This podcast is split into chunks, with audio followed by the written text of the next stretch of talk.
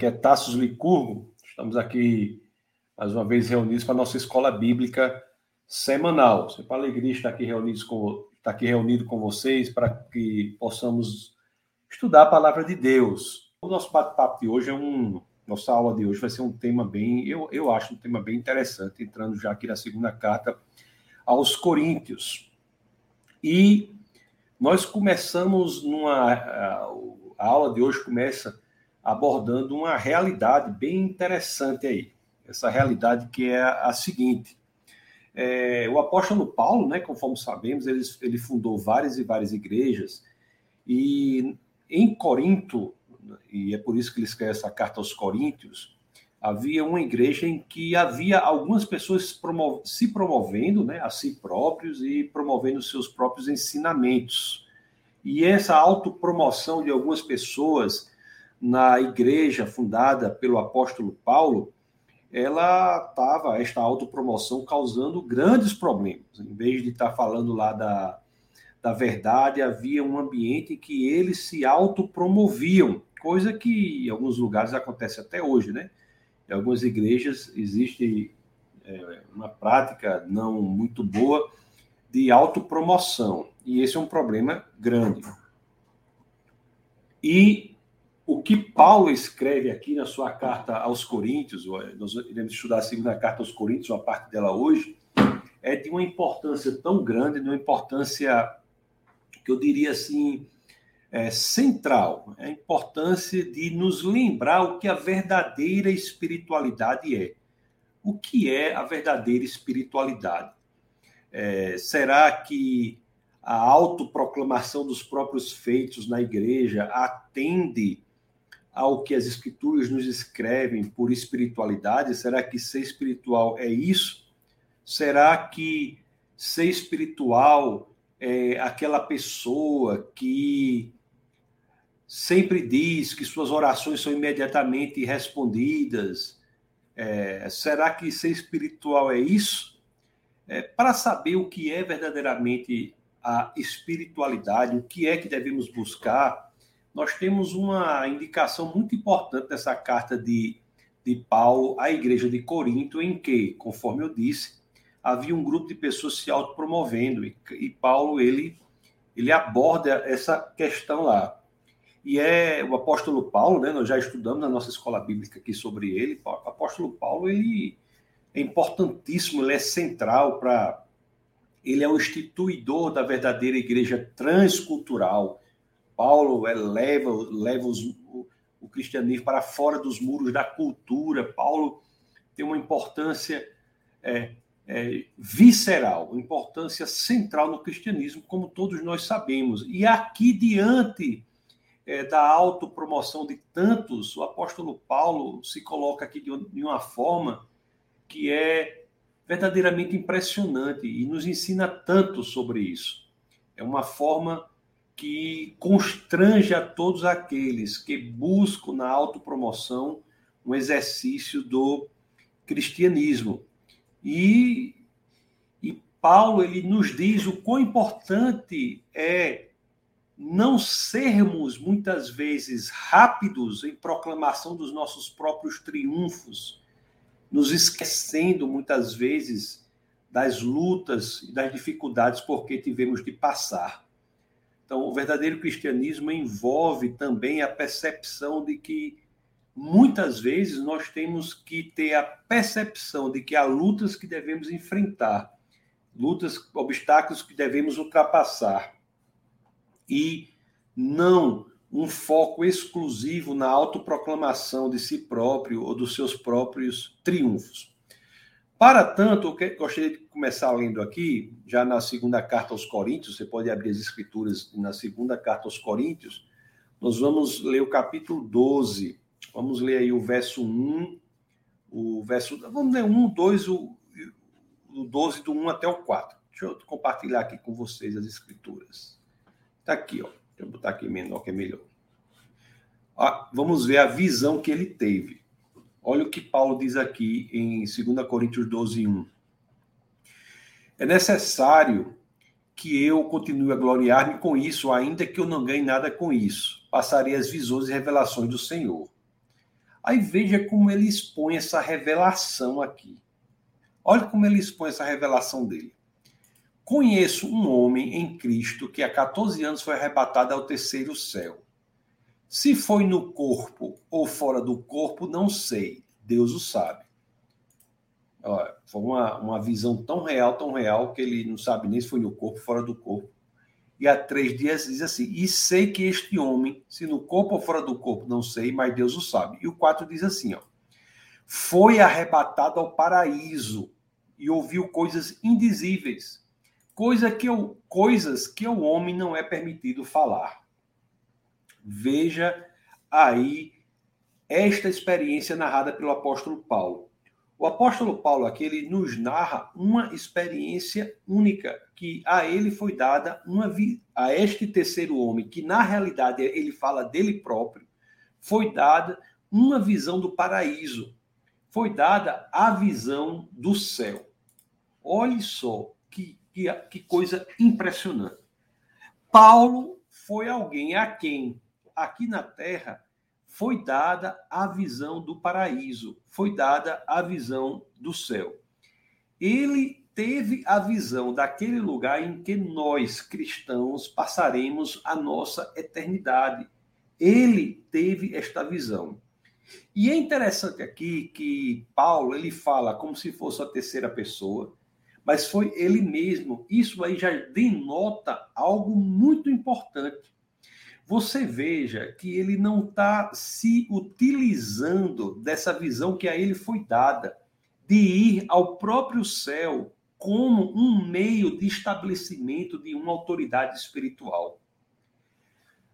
Olhe que modéstia, que entendimento profundo de Paulo. Paulo não está dizendo assim, ei pessoal, vocês não foram até o céu, né? Eu fui até o céu, eu tive a visão do céu, voltei, vi coisas lá que são indizíveis, coisas que a própria linguagem não dá conta. Então, portanto, preste atenção nos meus ensinamentos.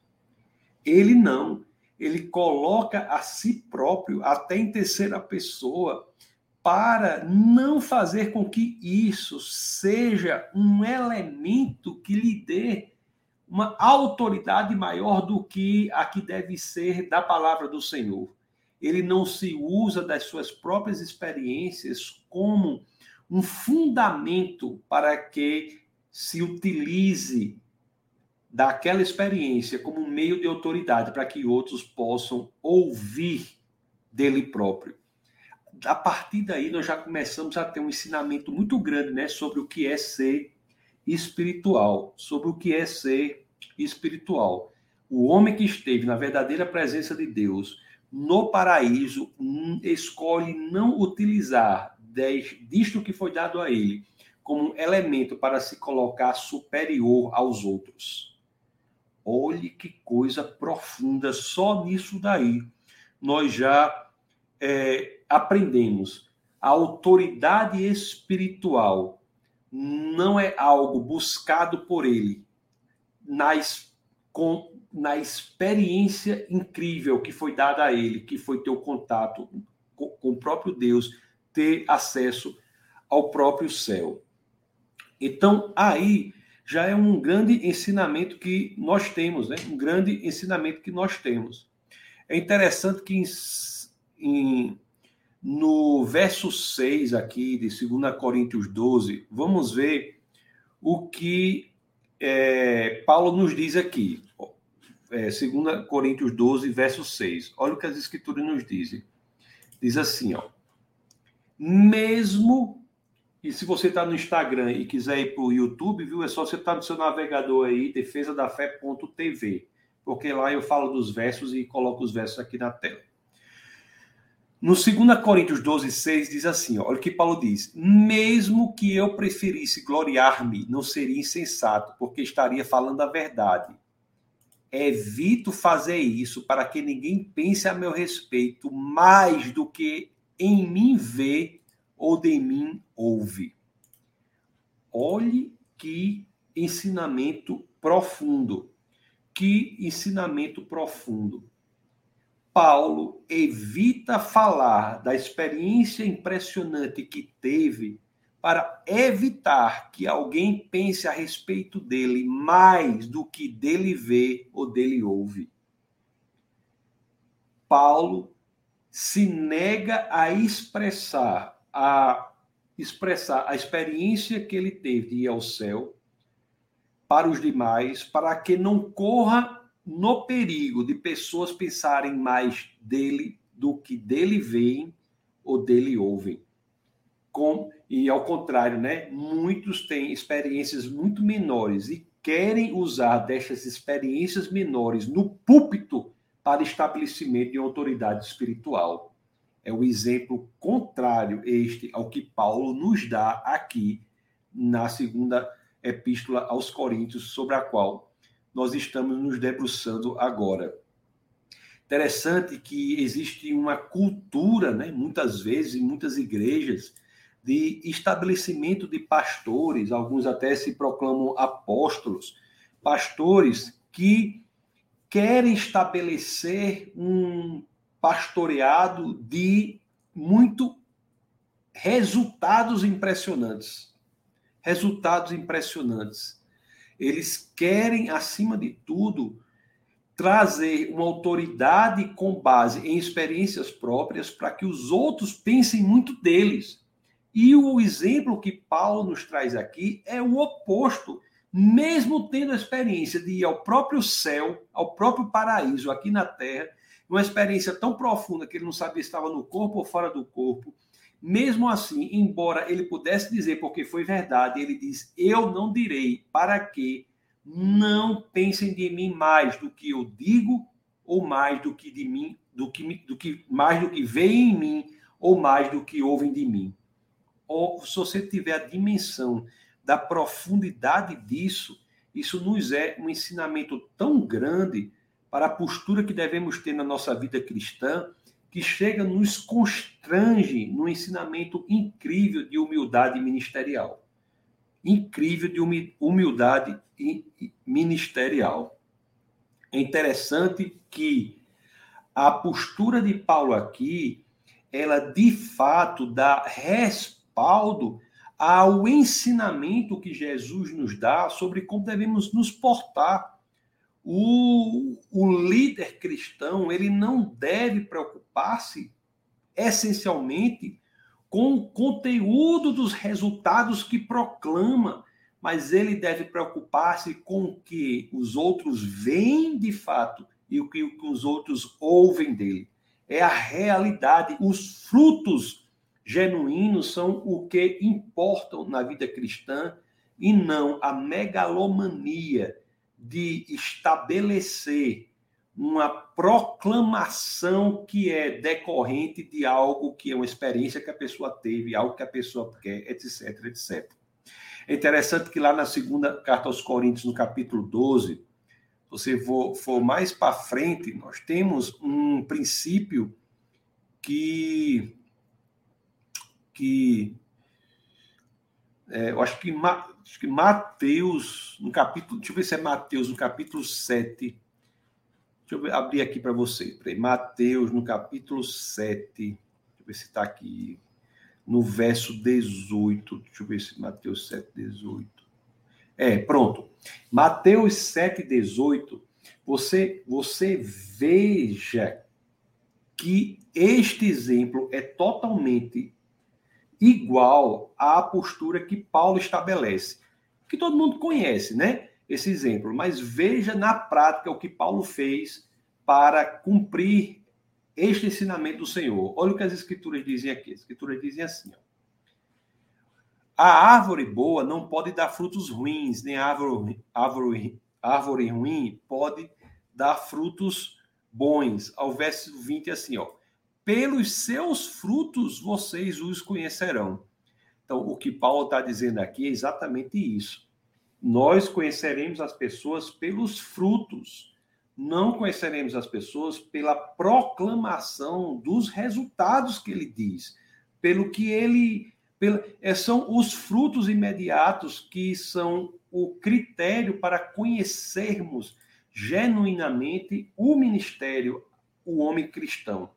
Então, isso é muito importante e isso acende sempre para nós uma luz amarela, um, é, luz amarela que fala, né? um sinal amarelo, um, um sinal de atenção quando estamos diante de pessoas que estão o tempo todo falando sobre experiências espirituais impressionantes que eles tiveram.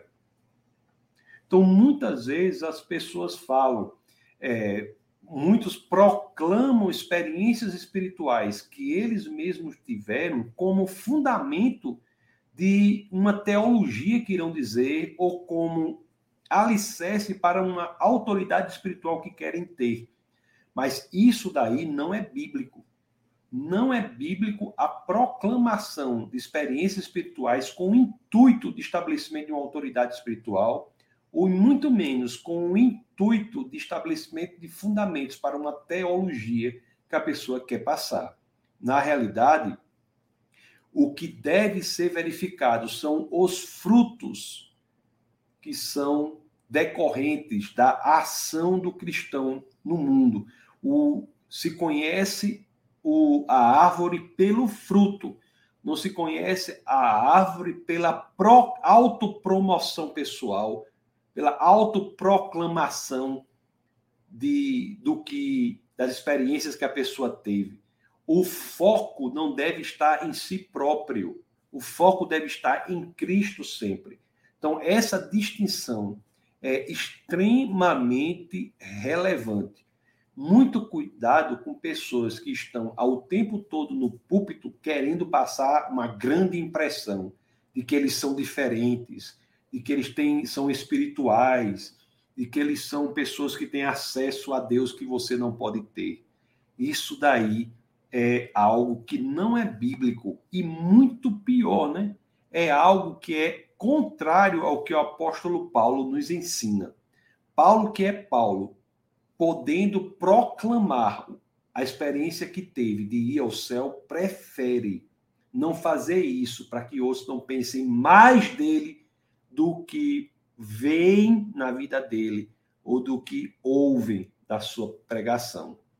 Paulo vai no caminho oposto aos, ao caminho que muitos nas igrejas seguem ao se autoproclamarem, fazerem a promoção de si próprios.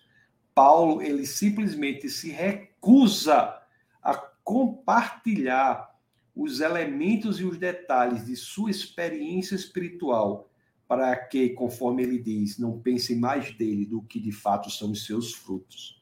Que ensinamento profundo! Que ensinamento profundo que todos devem seguir. Esse ensinamento é importantíssimo, não é?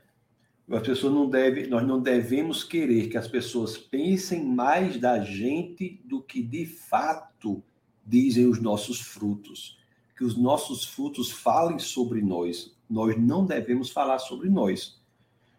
Não, é, humildade não é pensar menos de si. Não é você pensar que você é menos do que você é. Mas humildade é você pensar menos em si. É você pensar menos em você. Você pensar mais em Cristo. Mais em Cristo. Então, o, essa ideia de tirar-se do centro de suas próprias preocupações é uma ideia que parece absurda para o mundo, mas é uma ideia genuinamente cristã. Então, o, crist, o cristianismo ele propõe que você tire-se a si próprio do centro de sua própria vida e coloque Jesus de Nazaré ali.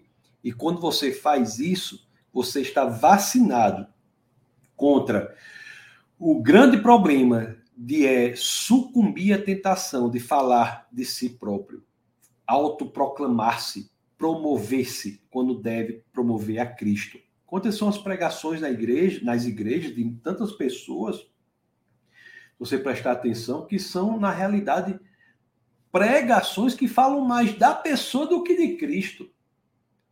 Isso não é bíblico, pessoal. Isso não é bíblico. E eu falo isso assim com preocupação as pessoas que ouvem, para que não sejam enganadas. É o ensinamento da Bíblia é o contrário disso. Vamos lá na segunda, segunda carta aos Coríntios, no capítulo 12, vamos ler dos versos 7 ao 8, não é? para que nós aprendamos também princípios importantes desta carta, da segunda, segunda aos Coríntios, no capítulo 12, do verso 7 ao 8. Vamos falar aqui de uma passagem que é até bastante comentada.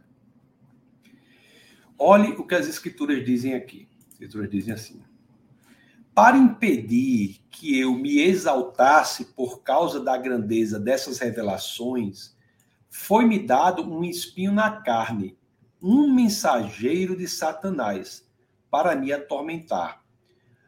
Olhe, eu, antes mesmo de continuar, eu vou logo deixar claro aqui o negócio, né? As escrituras, vocês podem ver aí, tem um mensageiro de Satanás. Então, assim, isso não foi Deus que deu, né? Deus permitiu, Deus, tudo que acontece no mundo, Deus permite, mas nem tudo que permite, ele quer. Agora, esse espinho foi dado, é um, está explícito nas escrituras, que é um mensageiro de Satanás. É interessante que nós temos aqui é, essa passagem do espinho na carne, está conectada com a passagem da revelação especial incrível que ele teve lá. O, isso nos faz entender que ele sofria disso por muito e muito tempo.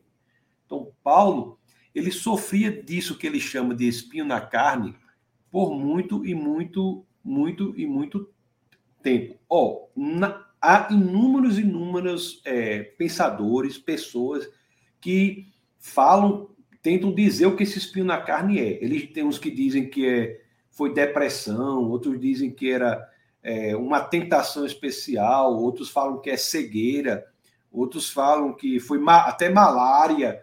Eu, as escrituras não dizem. O que elas nos dizem é o quê? Que de fato, seja lá o que tenha sido esse espinho na carne, ele foi para o apóstolo Paulo uma grande aflição. E as escrituras nos dizem algo mais também.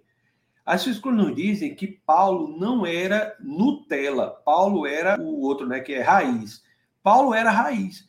Paulo não era Nutella. Então, para Paulo falar sobre esse espinho na carne é porque você pode ter certeza que isso não era pouca coisa, não é? Então, duas informações nós temos é, bastante claras aí, né? Que esse espinho da carne era algo que demorava, passou, transcorreu durante a vida dele algum tempo importante, e outra que era algo de certa magnitude, que de fato atacava ele. É, então, isso aí são informações que nós temos. Nós, agora, agora, você não tem como defender que era cegueira, que era malária, que era tristeza, que era depressão. São elucubrações que não estão nas escrituras com base no que está nas escrituras, o que nós podemos dizer é isso, e podemos dizer que não era algo simples, por quê? Porque pelas escrituras nós também vemos que Paulo era uma pessoa que tinha robustez, tanto física, né, quanto mesmo psicológica, né? É, e tenha situações cinco em cinco situações pelo menos nós vimos aí Paulo recebendo chicotadas quase 40 é, chicotadas ele em três situações ele, é, ele, é, ele apanha, ele foi é, apedrejado. Então, assim, Paulo era alguém que estava acostumado a bastante sofrimento e aguentava isso. Ele não era Nutella, né? Ele era ele era raiz. Então, se ele fala desse espinho na carne, é porque, embora não saibamos exatamente o que é, porque as escrituras não nos dizem, nós podemos afirmar com convicção que era de fato uma grande aflição, uma grande aflição. E Paulo, como ele superava tudo isso, nós podemos dizer que ele não era também uma pessoa covarde para se amedrontar diante de pouca coisa. Não, ele era um homem de uma coragem extraordinária, uma coragem impressionante. Então, isso nos dá a dimensão de que de que esse espinho da carne não era uma irritaçãozinha qualquer, não, era algo extremamente perigoso, extremamente ator atormentador, extremamente atormentador. Interessante que o espinho também na carne é algo que nos informa que você tá, se você entrar um espinho em você, qualquer movimentação que você fizer dói, né?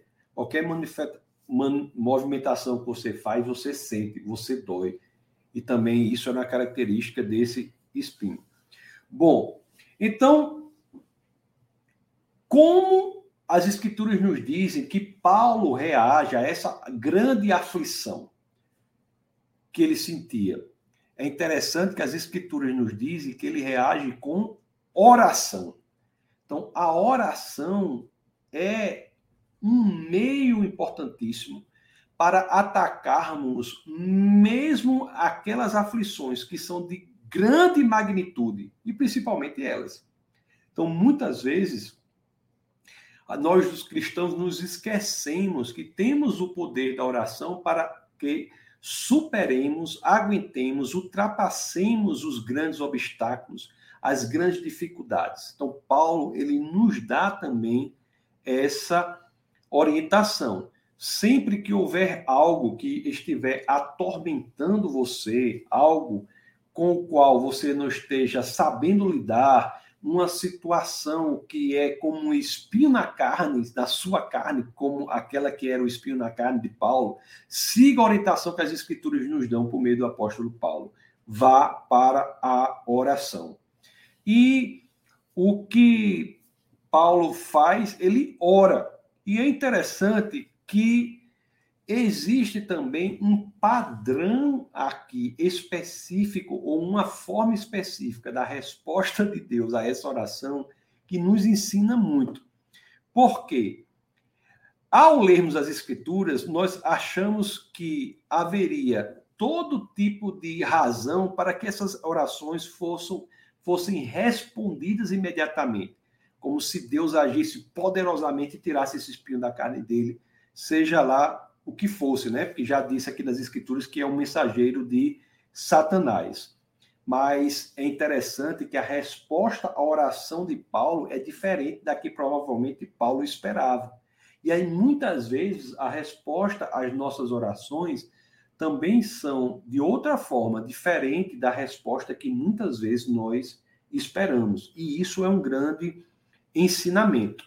E há um outro ensinamento aqui nessa passagem que nós iremos ver agora, que é o seguinte: Deus ele não causa espinhos na carne. Deus não causa momentos de grande dificuldade, momentos de depressão, momentos de doença. Isso não provém de Deus.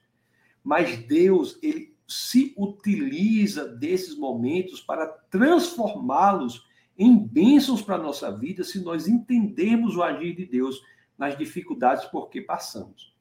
Esse é um grande ensinamento da caminhada cristã e que está em outras partes da Bíblia também. É, a, a, aqui nós vimos que o espinho na carne era um mensageiro de Satanás, né?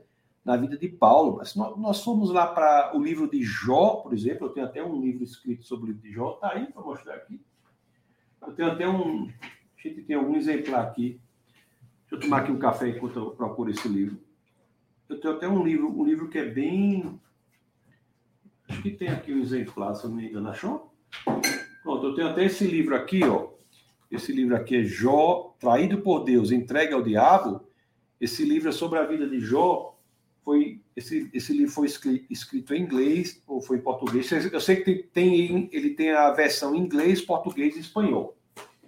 Então, esse livro aqui, ele, ele fala sobre a vida de Jó. E o, a experiência de Jó também tem esse mesmo padrão, porque Jó ele passou por grandes dificuldades que foram ocasionadas pelo inimigo das nossas almas, que foi Satanás.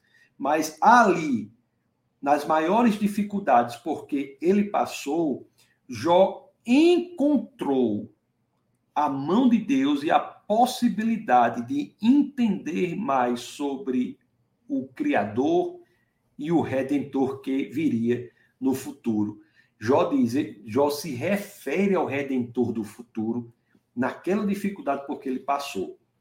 Não é que Deus coloca dificuldade, mas é que nas dificuldades Deus não, não nos abandona, Deus está ali. E se nós entendermos isso, nós teremos, graças ao agir de Deus, um momento de dificuldade transformado em grande ganho espiritual para a nossa vida.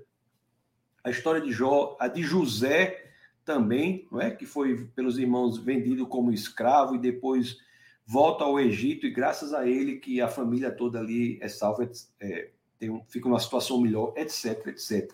Deus transforma a dificuldade em bênção e nós não podemos subestimar este padrão de ação de Deus na nossa vida. Se for lá para a história de José, lá no livro de Gênesis, no capítulo, acho que é Gênesis 50, Gênesis 50, último capítulo de Gênesis, né? no verso 20, é, olhe esse princípio que já está em Gênesis e é central para a nossa vida. Olha o que diz lá Gênesis 50, 20. As escrituras dizem assim, ó. Olha o que as escrituras dizem. Vocês planejaram mal contra mim, mas Deus o tornou em bem, para que hoje fosse preservada a vida de muitos. Então, o mal que foi planejado por outro, não por Deus, é transformado por Deus em bem. Então, este é um princípio que já está aqui no livro de Gênesis, mas é um princípio que trespassa todas as escrituras e nós não podemos negligenciar este importante princípio da vida cristã, de que Deus transforma o mal em bem, se nós entendermos realmente o processo. A cruz é um exemplo. Jesus foi enviado para a cruz, mas a cruz é transformada no elemento por meio do qual o preço por nossos pecados foram pagos. Então, um elemento que era representante, representativo da tortura e da morte, se é transformado por Deus no elemento representativo da esperança e da vida. Então, este é o padrão de Deus que está tanto, a, tanto no, aqui em Jó, como eu falei, na história de José, lá em Gênesis, e na, na própria história da cruz, no elemento central, no epicentro da história da humanidade. Nós temos esse mesmo padrão é, é, repetido. E, meus queridos, é um aprendizado que tem um impacto prático central é, na nossa vida. Se você realmente tiver essa percepção de que Deus é capaz de transformar o que é mal em bem, quando alguém planeja o mal contra você você tem a percepção de que Deus tem o padrão de transformá-lo em bem, você tem uma, um, uma nova forma de ver a sua própria vida quando você está se deparando com acidentes, dificuldades, doenças, oposições com base na defesa do evangelho. Quando você defende o evangelho e sofre oposição, por piores que sejam os males que sejam feitos contra você, você tem que ter a percepção de que há um padrão de Deus de transformar em bem o mal que é feito. E Paulo, o exemplo do espinho na, na carne de Paulo aqui, do apóstolo Paulo, é semelhante a isso, né? E Paulo, ele ora por isso, mas a resposta de Deus não é aquela que ele espera. O, o apóstolo Paulo, ele ora três vezes para que Deus tire aquele espinho na carne dele. Ora três vezes para que ele tire aquele espinho na carne. Lá no Evangelho de Lucas, olha uma, uma coisa interessante. Nós fomos abrir lá no Evangelho de Lucas, no capítulo 22, no verso 43, nós vemos assim, né? É, a, quando Jesus de Nazaré orou no Getsemane, aí Lucas 22, 43 diz o seguinte, vamos ver a oração no 42, Lucas 22, 42, deixa eu botar para vocês. Olha esse padrão que acontece aqui também. Jesus olha assim, ó, Pai, se queres, afasta de mim este cálice, contudo não seja feita a minha vontade, mas a tua. Olha a resposta aqui da oração. Apareceu-lhe então um anjo do céu que o fortalecia. Interessante, né? Esse padrão de resposta aqui, de oração que se deu com Jesus de Nazaré, quando orou lá no Getsemane, é um padrão que, que, que ocorre, ocorrerá, ocorreria depois com Paulo, na oração com em relação ao espinho na carne. É? A resposta de Deus, Deus, Deus não deixou Paulo sem resposta. Deus respondeu a oração dele, só não respondeu da forma que ele queria. Paulo pediu para que o espinho fosse extirpado da carne dele. Mas a resposta de Deus foi: a minha graça é suficiente. É uma resposta que encontra um equivalente na própria resposta do pai à oração do filho em Getsemane, quando ele manda um anjo do céu que fortalece. Em outras palavras, nos momentos de maior dificuldade porque passamos, muitas vezes a resposta à nossa oração é uma resposta de fortalecimento, de entendimento, de fortalecimento, para que passemos por esses momentos tão difíceis. Isso daí é uma coisa profunda, não é? Não é que Deus queira o sofrimento, mas é que ele diz, ele vai começar a estabelecer aqui de maneira mais clara este padrão que é o de que nos momentos mais difíceis, muitas vezes de sofrimento, nos momentos mais de maior dificuldade porque passamos, nas nossas maiores fraquezas, nós encontramos o quê? O fortalecimento. É por isso que o tema dessa aula de hoje é quando sou fraco é que sou forte.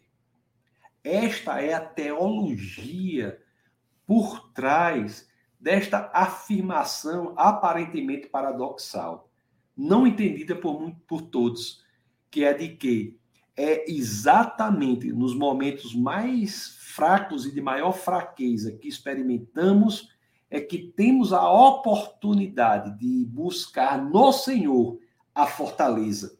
E é ali que entendemos que quando de fato entendemos, sabemos que na nossa força nada podemos, é que temos a percepção de que somos fortes, porque essa força não provém de nós mesmos, que a nossa força já está esgotada. Essa força provém do Senhor. Olhe o elemento psicológico aqui que é transformado quando nós entendemos essa lógica teológica entendemos a teologia por trás disso. Quando estamos passando nos momentos mais difíceis de nossa vida, nós podemos dizer: Senhor, por minha força eu não posso muito. E é aí que eu serei forte. Por quê? Porque entendemos que é ali que a dependência de Deus se torna mais evidente. O às vezes nós oramos, né, de acordo com a palavra de Deus, e Deus responde com aquela oração que queremos, mas você tem que aprender, meu querido, que não é Deus não é um gênio da lâmpada. Deus não responde as suas orações da forma que você quer. Deus sabe a melhor forma para nós. E Deus muitas vezes responde às nossas orações de forma diversa da que nós queremos. Se buscamos o Senhor em oração, devemos esperar que a resposta seja a melhor. E muitas vezes, para não dizer quase sempre, a melhor resposta é diferente daquela que nós queremos. Já pensou se Deus sempre tivesse atendido às minhas orações exatamente como eu queria que ele respondesse? Eu acho que hoje eu estaria absolutamente perdido. Em outras palavras, qual é a marca, preste bem atenção nisso que eu vou dizer. Qual é a marca genuína do cristão? O cristão imaturo, ele prega assim: o, o homem espiritual é aquele que tem todas as suas orações respondidas do jeito que ele ora. Tem gente até que acha que o poder está na oração em si. Não, o poder está naquele a quem se ora, que é Jesus Cristo. Então, olha a conexão disso com o que nós vemos e analisamos antes. A conexão disso com o que nós estudamos antes. O que Paulo, nós começamos a nossa aula de hoje falando da humildade de Paulo, né? Que dizia que não se autopromovia, não se proclamava a si próprio, não se autopromovia a si próprio para que outros pensassem mais dele do que de fato viam nele ou ouviam dele. Então, a, o, o que isso tem a ver com o que eu falei depois é o seguinte: a marca da verdadeira espiritualidade não é quando Deus lhe dá tudo o que você quer, não. O homem verdadeiro, verdadeiramente espiritual é aquele homem que continua caminhando ao lado do Senhor, dependendo dele, mesmo quando a resposta da oração de Deus é diferente daquela que você quer. Esta é a maturidade espiritual. Lá, o, essa é a, é a grande maturidade espiritual. Lá no,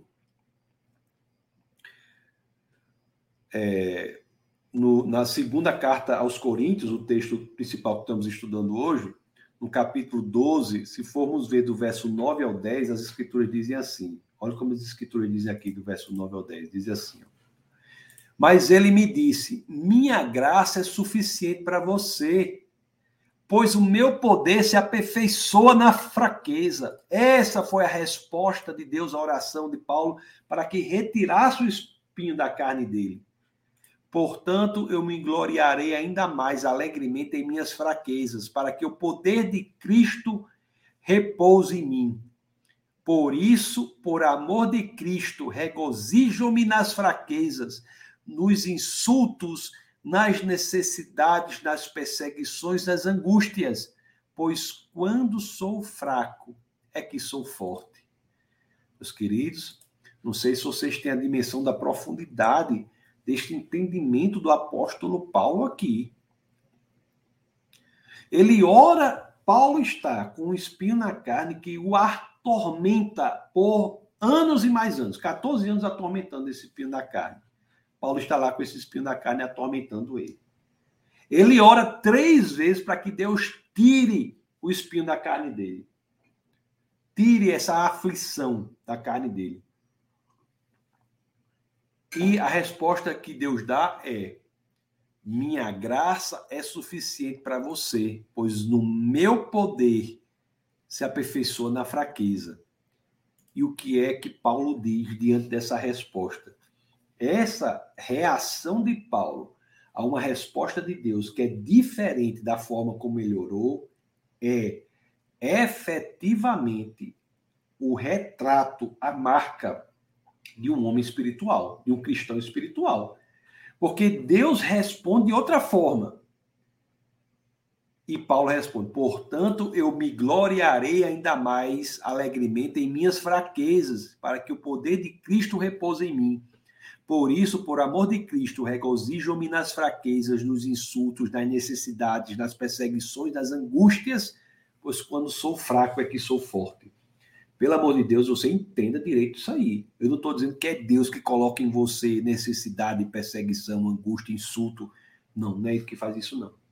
Mas é que, quando estamos nisso e entendemos que aí é a oportunidade de nos conectarmos com a força que provém do Senhor, é que podemos nos alegrar, porque sabemos que quando nossas forças são esgotadas, a percepção da força do Senhor se torna evidente.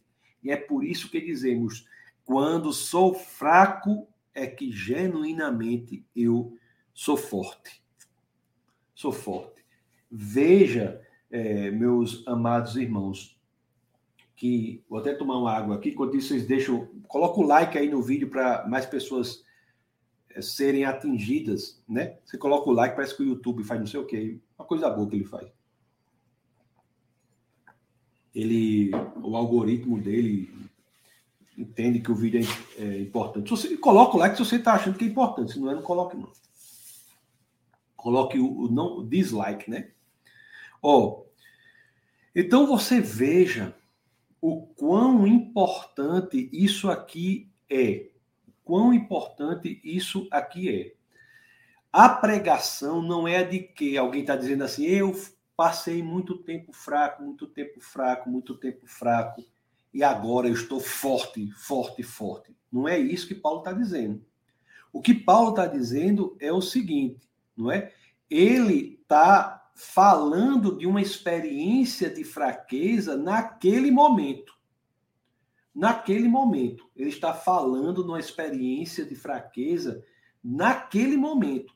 Não é que ele era fraco antes e agora Deus fez ele forte, não. O que ele está dizendo é o seguinte: quando ele é fraco, hum, o, o, a conjugação é no presente. Quando ele é fraco, é que ele é forte.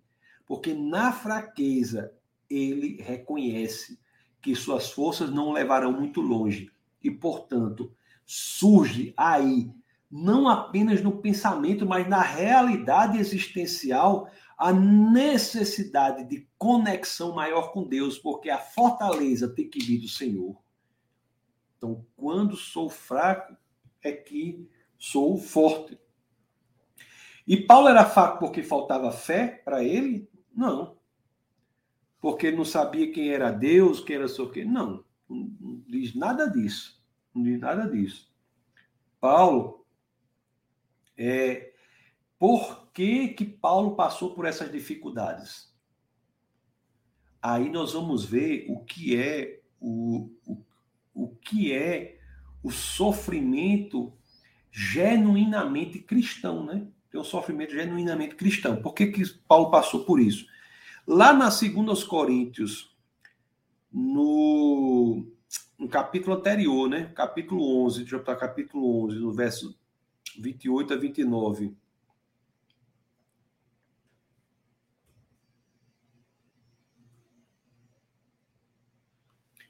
Ó, 28 e 29. Olha o que as escrituras dizem aqui. Isso aí é um grande ensinamento para a vida cristã também. Porque as escrituras dizem assim, ó. Além disso, enfrento diariamente uma pressão interior. Qual é essa pressão interior que Paulo, que Paulo enfrenta? Ele diz, a saber, vai, ele vai dizer qual é a pressão interior. A minha preocupação com todas as igrejas tomar café aqui. Esse aqui, esse aqui é o capítulo anterior, viu? Ao 12, ao 11. Capítulo 11, verso é, 27 e 28. A minha preocupação com todas as igrejas. Quem, o, o, o 29 diz assim, ó. Quem está fraco, que eu não me sinta fraco, quem não se escandaliza que eu não me queime por dentro? Pessoal, há uma situação na vida cristã que é corriqueira daqueles que verdadeiramente querem viver o melhor de Deus para sua vida. É interessante que as pessoas é, pregam que o melhor de Deus para a vida do cristão é ele viver uma vida sem preocupação, sem, sem desconforto, sem, sem nada. Né? O melhor de Deus para a vida da pessoa é a pessoa viver a vida no centro da vontade de Deus. E o centro da vontade de Deus é, eu não quero, eu vou dizer sempre, mas vou dizer, vou dizer quase sempre, em todos os momentos, é tirar você da sua zona de conforto, para que você vá mais e mais além, proclamando o evangelho da paz, proclamando Jesus Cristo para aqueles que não o conhecem. Este é o verdadeiro evangelho que nos é proposto. E isso nos tira da zona de conforto. E Paulo aqui se sentia atormentado por essa necessidade de sair da sua zona de conforto para fazer o que Deus quer, queria que ele fizesse. O, a, as suas obrigações apostólicas o colocaram fora da zona de conforto dele. E é por isso que ele se sentia assim. Meus queridos irmãos, muitos de, eu tenho certeza que muitos que me ouvem aqui já passaram por isso, né? Assim, estou dizendo, passaram pela sensação de que Deus propõe a você mais do que você genuinamente sabe que pode fazer. É como se você tenha a sensação de que a tarefa que você tem a desempenhar é maior do que o que você pode desempenhar. E muitas vezes você pode se sentir absolutamente triturado por este sentimento, que é um sentimento de que você sai da zona de conforto para fazer mais do que você sabe que você pode fazer. Isto é o que Paulo experimentava, isso era a experiência que ele tinha, esta experiência de fraqueza que ele tinha. E é interessante que é esta experiência que muitos cristãos têm, se não todos deveriam ter. É a experiência de se envolverem num projeto de acordo com a vontade de Deus, que é maior do que as suas próprias forças. E quando você faz isso, o envolvimento em um projeto que é maior do que as suas próprias forças podem fazer, o sentimento que logicamente aparece é o sentimento de fraqueza, porque suas porque a limitação das suas forças é exposta. Quando você, como diz Paulo aqui no no segundo, segunda, carta segunda carta aos Coríntios, segunda epístola aos Coríntios, no capítulo 11, no verso 28, ou no verso 27, é como ele diz no 27 aqui, que eu nem li o 27, diz assim, ó, trabalhei arduamente, muitas vezes fiquei sem dormir, passei fome e sede, muitas vezes fiquei em jejum, suportei frio e nudez. Além disso, enfrento diariamente uma pressão interior, a saber, a minha preocupação com todas as igrejas. A preocupação de Paulo com todas as igrejas era uma preocupação com algo que deveria ser feito, que ele sabia que era maior do que ele, pelas próprias forças dele, poderia fazer.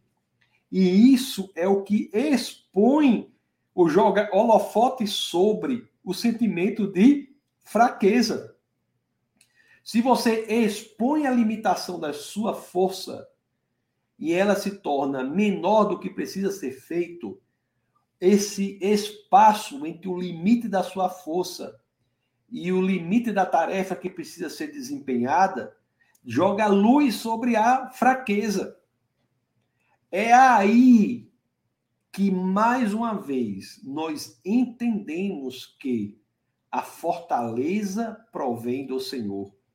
Mais uma vez, aí nós somos expostos, como Paulo foi, a este sentimento de que quando somos fracos, aí é que somos fortes. Porque quando somos fracos é que nós verdadeiramente entendemos que mais tem de ser feito.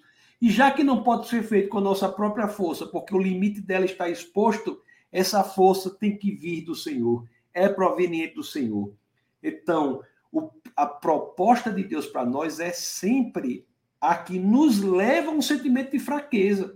Mas as escrituras nos dizem, nesse sentimento de fraqueza, que é decorrente do entendimento da limitação da nossa força, é que nós damos o segundo passo e nos conectamos mais fortemente com o Senhor. E aí, sendo inundados pela fortaleza que provém dele, é que convicção, que com convicção nós dizemos, quando somos fracos, aí é que somos fortes. Você está diante de um problema que você considera um problema sem solução, um problema praticamente insolúvel, se você está realizando coisas que você entrou no processo depre, depressivo de colocar energia e mais energia e você não vê resultados, se você está é, flertando com uma exaustão emocional decorrente da atividade pastoral. Você faz tudo, se dedica a tudo, e as pessoas, algumas pessoas muitas vezes não entendem, não apoiam e, e, e encontram a menor oportunidade para atacar, destruir. Esse sentimento de fraqueza que é decorrente de exercer a obra de Deus e, a, e os limites serem colocados, se nós entendemos as Escrituras, ele pode ser esse sentimento de fraqueza traduzido no sentimento de fortaleza. Existe uma coisa muito importante, meus queridos. Se você nunca verdadeiramente se sentiu fraco, nunca verdadeiramente se sentiu fraco, é, talvez seja porque você nunca verdadeiramente tenha se colocado disponível para realizar o que Deus quer que você faça.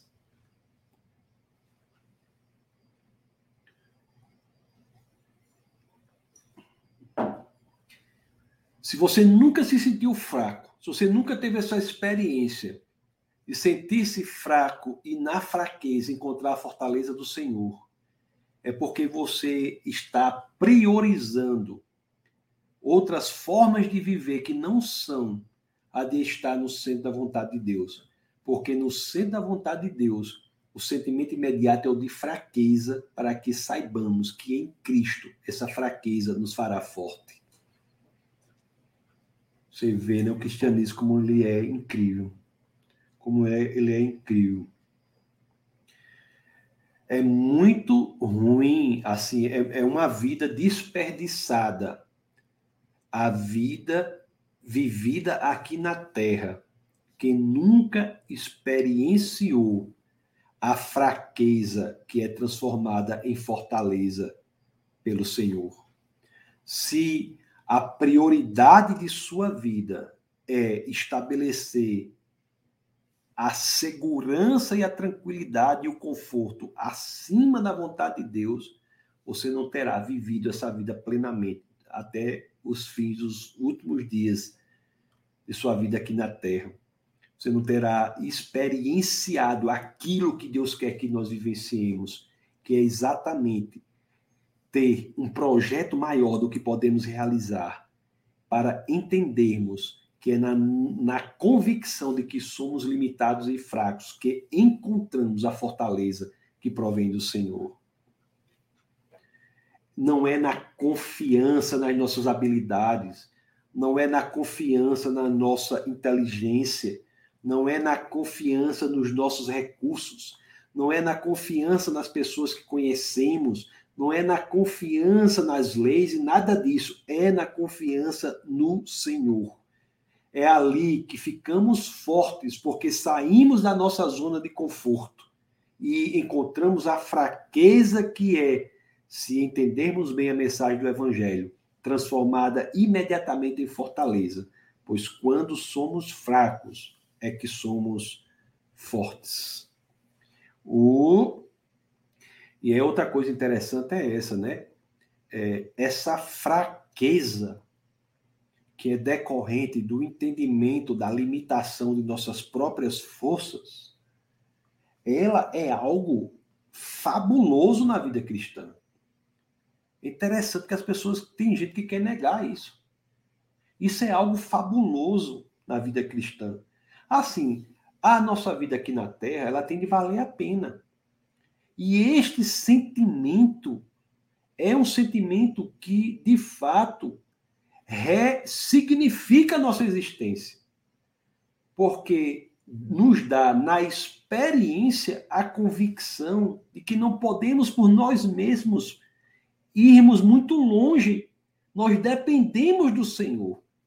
É um professor de dependência de Deus, a fraqueza diante da situação que nos é proposta, que é sair da zona de conforto é uma das. Olhe, você ter essa, essa, essa oportunidade de estar na vontade de Deus, saindo da sua zona de conforto, de fazer o que Deus quer que você verdadeiramente faça, é um dos elementos mais importantes e significativos da sua jornada cristã durante o breve tempo em que todos passaremos aqui na Terra. É por isso que Paulo, ele lá no, ele lá, ele, ele, não, ele não tem nem ele, ele não tem nem dúvida em dizer, né? É, ó, eu já li, vou ler de novo. Agora, vocês talvez com entendimento melhor. Agora, todos possam ler isso com entendimento melhor. Mas você veja assim: se você não entender a teologia por trás disso, você diz: esse Paulo é doidinho. Porque olha o que ele está dizendo. E só faz sentido quando nós entendemos o elemento teológico por trás. Quando ele diz assim, ó. Portanto, eu me gloriarei ainda mais alegre, alegremente em minhas fraquezas, para que o poder de Cristo repouse em mim. Nas limitações eu me alegro, porque eu sei, ah, aqui é que eu dependo do Senhor. Por isso, por amor de Cristo, regozijo-me nas fraquezas. Que caba doido é esse que está se regozijando das fraquezas? Por quê? Está se regozijando nas fraquezas. Porque ali, repito, está exposta a limitação do homem. Um holofote foi lançado sobre a limitação da humanidade. E é ali que a conexão com Deus se torna evidente. Então, por isso que ele diz, ó, lá, segundo Epístola aos Coríntios, capítulo 12, verso 10, por isso, por amor de Cristo, regozijo-me nas fraquezas, nos insultos, nas necessidades, nas perseguições, nas angústias, pois quando sou fraco é que sou forte. Não é? Quem não entende diz, esse Paulo parece que é masoquista, esse Paulo, né? mas não é nada disso. Não é nada disso. Como, é, como são profundas as palavras do Senhor. Amados irmãos, eu tenho que lhe dizer, isso aí com convicção. Se você verdadeiramente é seguidor de Cristo, você sairá da sua zona de conforto a proposta de Cristo para nós que somos salvos aqui na terra não é que nós permaneçamos absolutamente confortáveis, sentados em uma cadeira, vendo pregação no YouTube e mangando do pastor que está pregando. Isso não é a proposta do Senhor para nós. Se continuamos aqui na terra após a nossa salvação, é porque Ele tem um papel para que nós desempenhemos. E esse papel não pode ser outro senão o de levar a palavra do Senhor para aqueles que ainda não ouviram, de sermos a Bíblia viva que outros lerão, de refletirmos Cristo para um mundo perdido, de sermos luz na escuridão. Do contrário, meus queridos, se o conforto fosse algo importante, nós automaticamente seríamos arrebatados ao céu imediatamente após a nossa conversão. Se continuamos aqui após a nossa conversão genuína a Cristo, é porque temos algo a fazer e não o faremos se ficarmos na zona de conforto. Temos de sair da zona de conforto. E você vai sair, eu já vou lhe adiantar, o sentimento que você sentirá é o que Paulo sentiu, o que eu senti, que muitos sentiram, é o sentimento de fraqueza, mas as escrituras nos instruem nesse sentimento de fraqueza, muitas vezes de perseguição, de insulto, na angústia por defender a palavra do Senhor. Você tem que ter a convicção: quando sou fraco, é que sou forte. Este é um ensinamento muito profundo, muito profundo. O, a experiência da fraqueza conectada ao entendimento das escrituras faz com que imediatamente nós sintamos o poder de Cristo repousando sobre nós. O reino da graça, eu já falei aqui nas aulas da escola bíblica semanal com vocês às terças-feiras. O reino da graça é um reino de poder. Um reino de poder. E às vezes eu fico pensando, existem pessoas que ficam assim proclamando as suas próprias visões querendo compartilhar as suas próprias experiências, brigando para que o mundo conheça as suas próprias experiências. Quando muitas vezes tudo que temos que fazer é pensar menos em nós e mais em Cristo Jesus. Pessoas que proclamam que todas as suas orações são respondidas da forma que elas querem. Que isso, que aquilo, que aquilo outro. E o que é que as escrituras nos dizem? O que, é que as escrituras nos dizem? Pois é, meus amados irmãos, o, o que eu, o que, o, o, qual é outra forma também de dizer isso, para que nós entendamos? Muitas vezes as pessoas procrastinam ou atrasam ou, ou procrastinam, né? Procrastinar, procrastinam, atrasam a sua o seu exercício do que Deus quer que elas façam. Você, você sabe por quê? Porque elas dizem assim: eu ainda não estou confiante de que eu conseguirei fazer isso. Eu não me sinto preparado.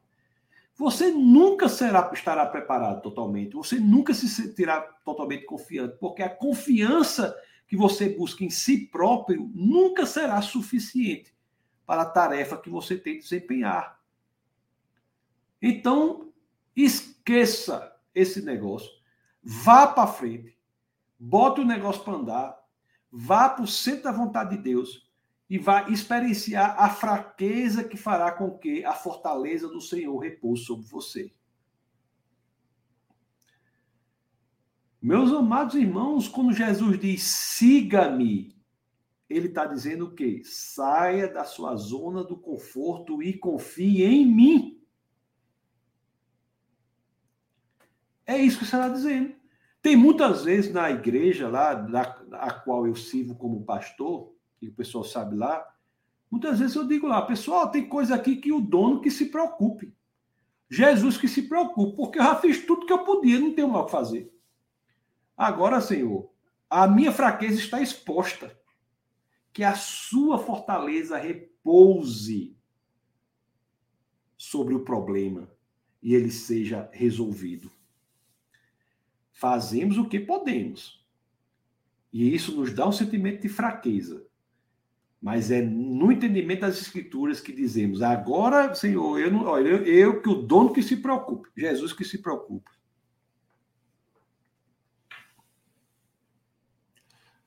Vou dizer um negócio para você.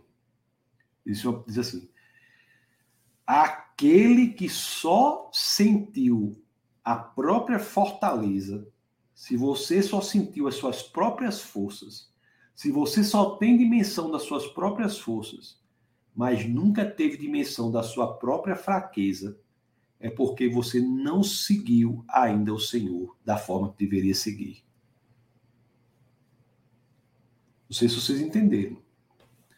Pessoas que proclamam as suas próprias fortalezas, cuja pregação é eu fiz isso, eu fiz aquilo, eu fiz aquilo, eu orei, não sei quantas pessoas se converteram. Eu fiz não sei o que, aconteceu não sei o que. Parece um. É o super apóstolo. Eu fiz não sei o que, aconteceu aquilo. Eu fiz aqui não sei o que, não sei o que. Me parece, pelas escrituras, que aqueles que falam isso não parecem ter seguido o Senhor. Porque, a não ser que ele seja muito mais do que Paulo. Aí, aí eu não vou. Seja muito mais do que Paulo. Porque Paulo nos diz isso. Que é na fraqueza dele que ele experimenta esse grande elemento da jornada cristã, que é a fortaleza do Senhor. Existem muitas e muitas descobertas na vida cristã, meus amados irmãos, que só serão possíveis quando nós entendemos a necessidade de vivenciarmos a nossa fraqueza para que se evidencie a fortaleza do Senhor. Amados irmãos, se você está nesse momento se sentindo fraco, alegre-se. Alegre-se. Lembre-se lá, né, do verso 9 lá. Vou botar de novo.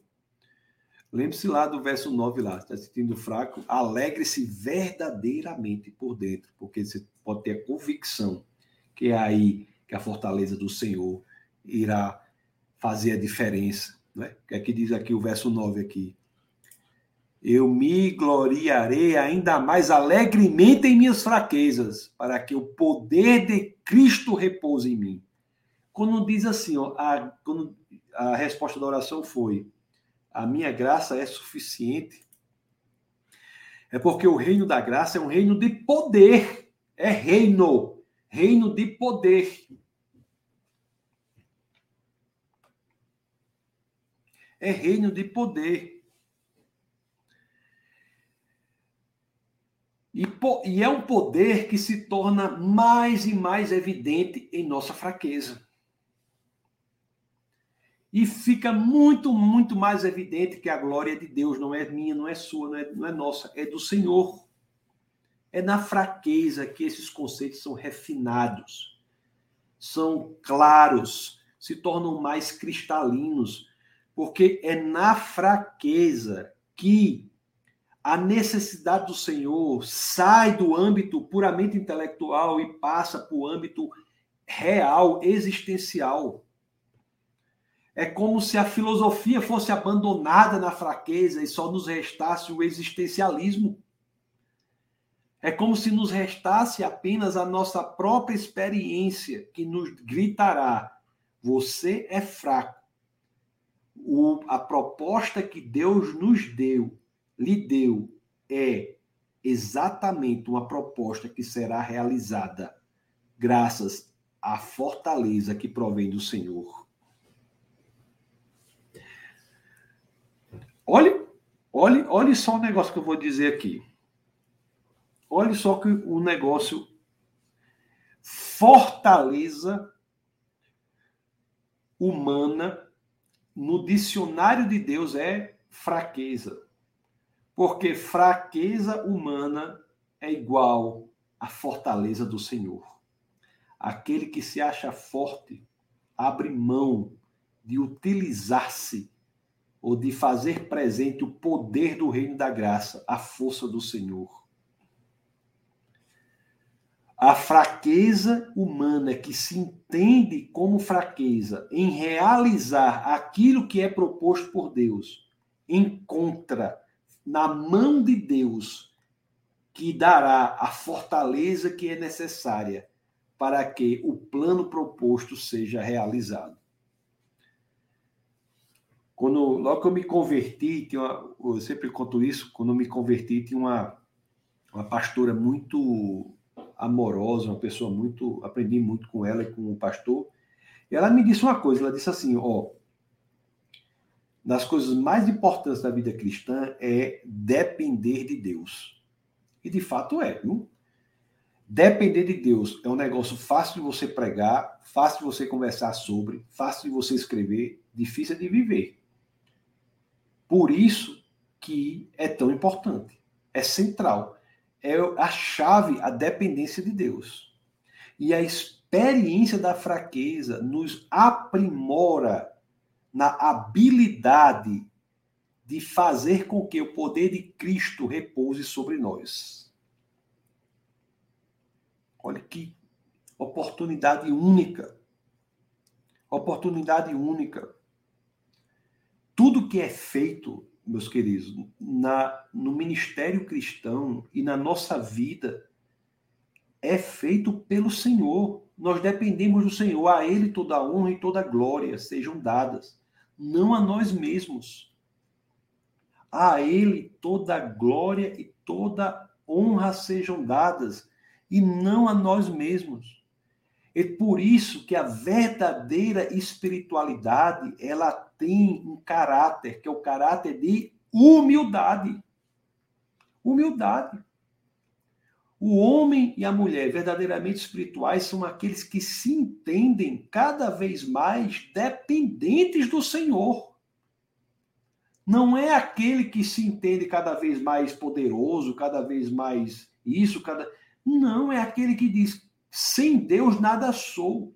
Tudo posso naquele que me fortalece. Então, a caminhada com Deus é a caminhada que, como dizia minha pastora, faz crescer a necessidade do Senhor e o nosso entendimento vai abrindo e nós dizemos: meu Deus, obrigado pela fraqueza, porque é nela que eu abro meu coração para que pouse a fortaleza do Senhor. Muita gente experiencia isso pelo simples fato de ter atendido o chamado de Deus. E eu repito, se você não experienciou isso, reavalie a sua saúde espiritual. Porque atender o chamado de Deus é envolver-se num projeto maior do que você sabe que você pode fazer. E esse projeto só se torna possível, execuível, realizável quando você abre o seu coração e deixa repousar sobre você a mão poderosa do Senhor, o poder que provém do reino da graça. Por isso que a resposta de Paulo foi, repito, a minha graça, é, a resposta de Deus para a oração de Paulo foi: a minha graça é suficiente. Vamos orar pelo quê? Pelo que se deve orar? Uma pergunta importante. Diante disso tudo, nós devemos orar pelo quê? Orar para que Deus nos dê coragem e a pessoa deixe de ser um frangote medroso de não querer exercer o chamado de Deus na sua vida. Se você é covarde, pelo amor de Deus, ore por coragem. Coragem para você sair da zona de conforto. Coragem para você sair da idolatria de uma vida que você imagina que é uma vida sobre a qual você tem controle. Você pensar que você tem controle sobre a sua própria vida é idolatrar um Deus que não vai entregar a você o que ele promete.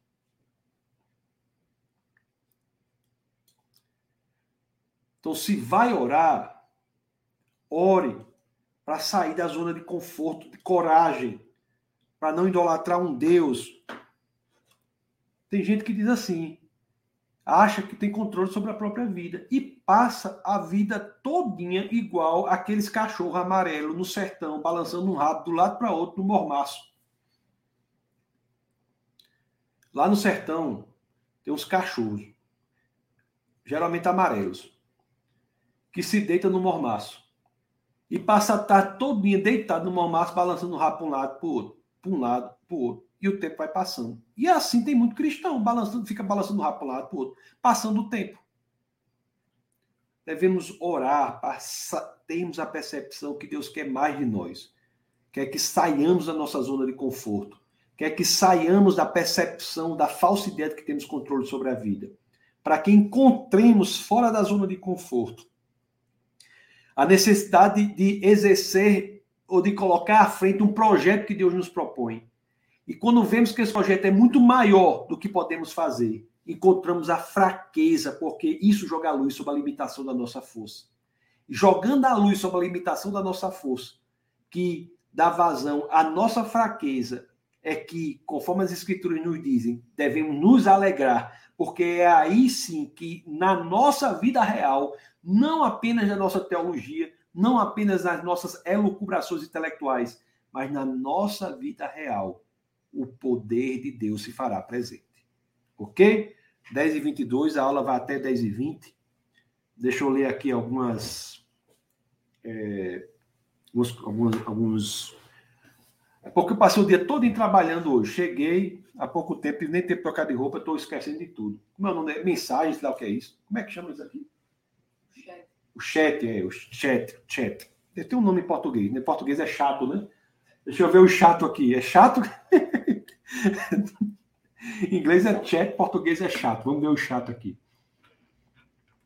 Aí chato fica ruim, né? Chato fica, a pessoa vai achar que, a pessoa vai achar que eu tô chamando ele de chato, né? Rapaz, tem muita. É muita deixa eu ver se eu leio aqui alguns. Não sei se eu vou ler tudo, porque eu tô é cansado já. Olha, pastora Jéssica, boa noite, boa noite.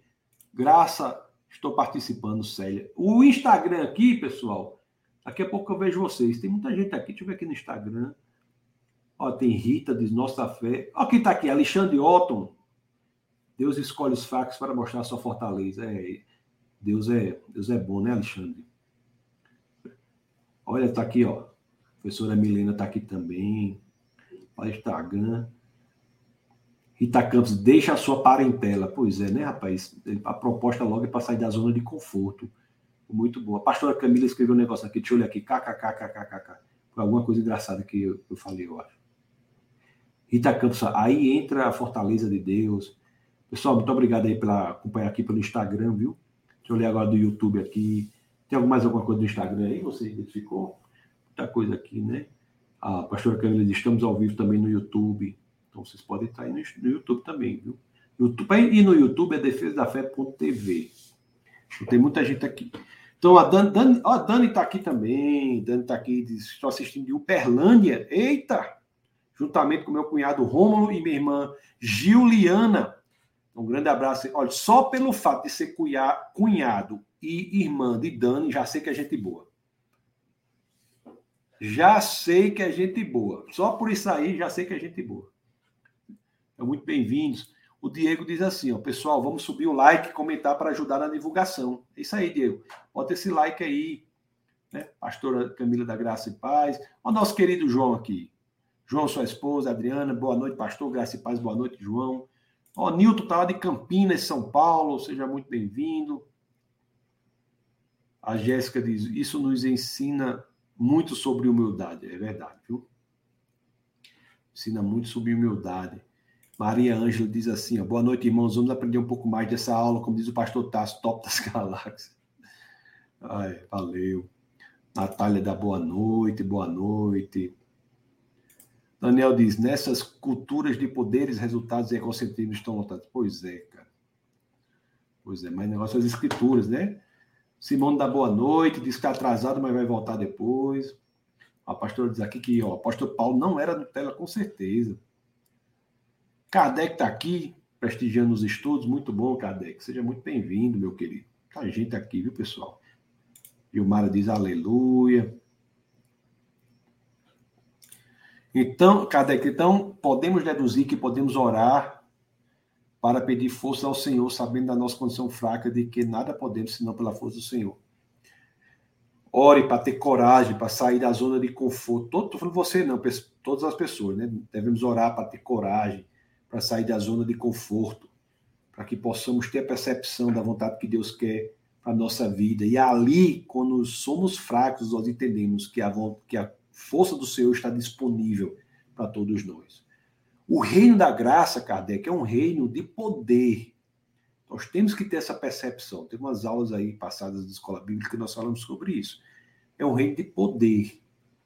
Temos que ser, a Natália disse, muito bom, Olha aqui, Caruaru, Joseildo Nascimento, lá de Pernambuco, Caruaru. Muito bem-vindo. Pastor Judson, Judson Curler, lá do Defesa da Fé de Natal. Que venhamos a entender o quanto deveremos depender exclusivamente do Senhor. Nos momentos difíceis de fraqueza, o poder de Deus se aperfeiçoa, nos torna fortes. Muito poderosa essa passagem. Amém. Maria Ângela diz de muito bom entendimento. A Vanúzia está aqui. Amém.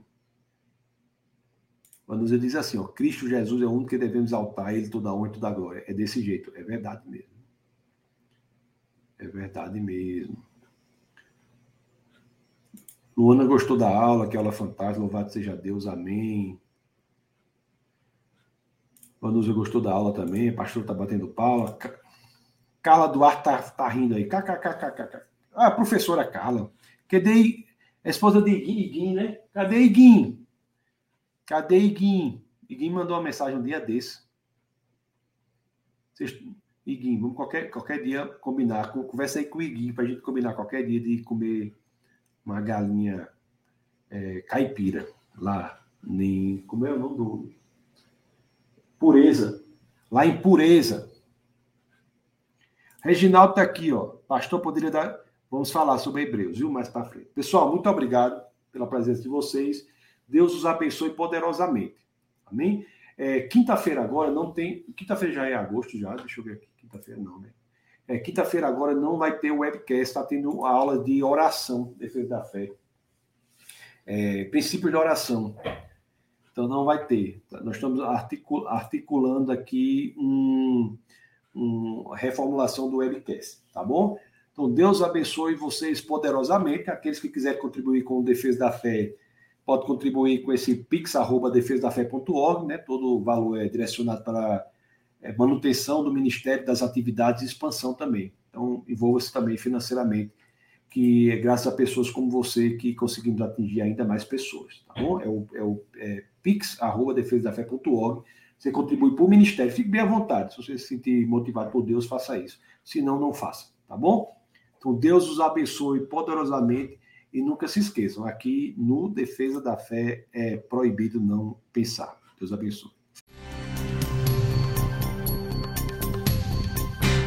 Essa foi uma produção do Ministério Internacional Defesa da Fé, um ministério comprometido em amar as pessoas, abraçar a verdade e glorificar a Deus. Para saber mais sobre o que fazemos, acesse defesadafé.org.